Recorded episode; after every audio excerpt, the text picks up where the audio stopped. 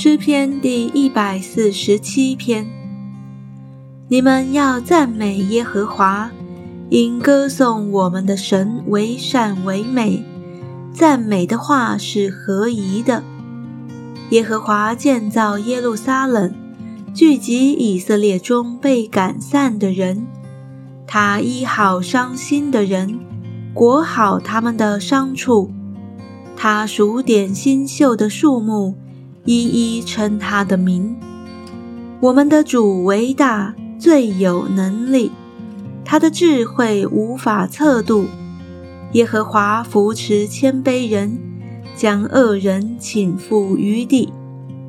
你们要以感谢向耶和华歌唱。用琴向我们的神歌颂，他用云遮天，为地降雨，使草生长在山上。他赐食给走兽和啼叫的小乌鸦。他不喜悦马的力大，不喜爱人的腿快。耶和华喜爱敬畏他和盼望他慈爱的人。耶路撒冷啊！你要颂赞耶和华，席安呐！你要赞美你的神，因为他兼顾了你的门栓，赐福给你中间的儿女。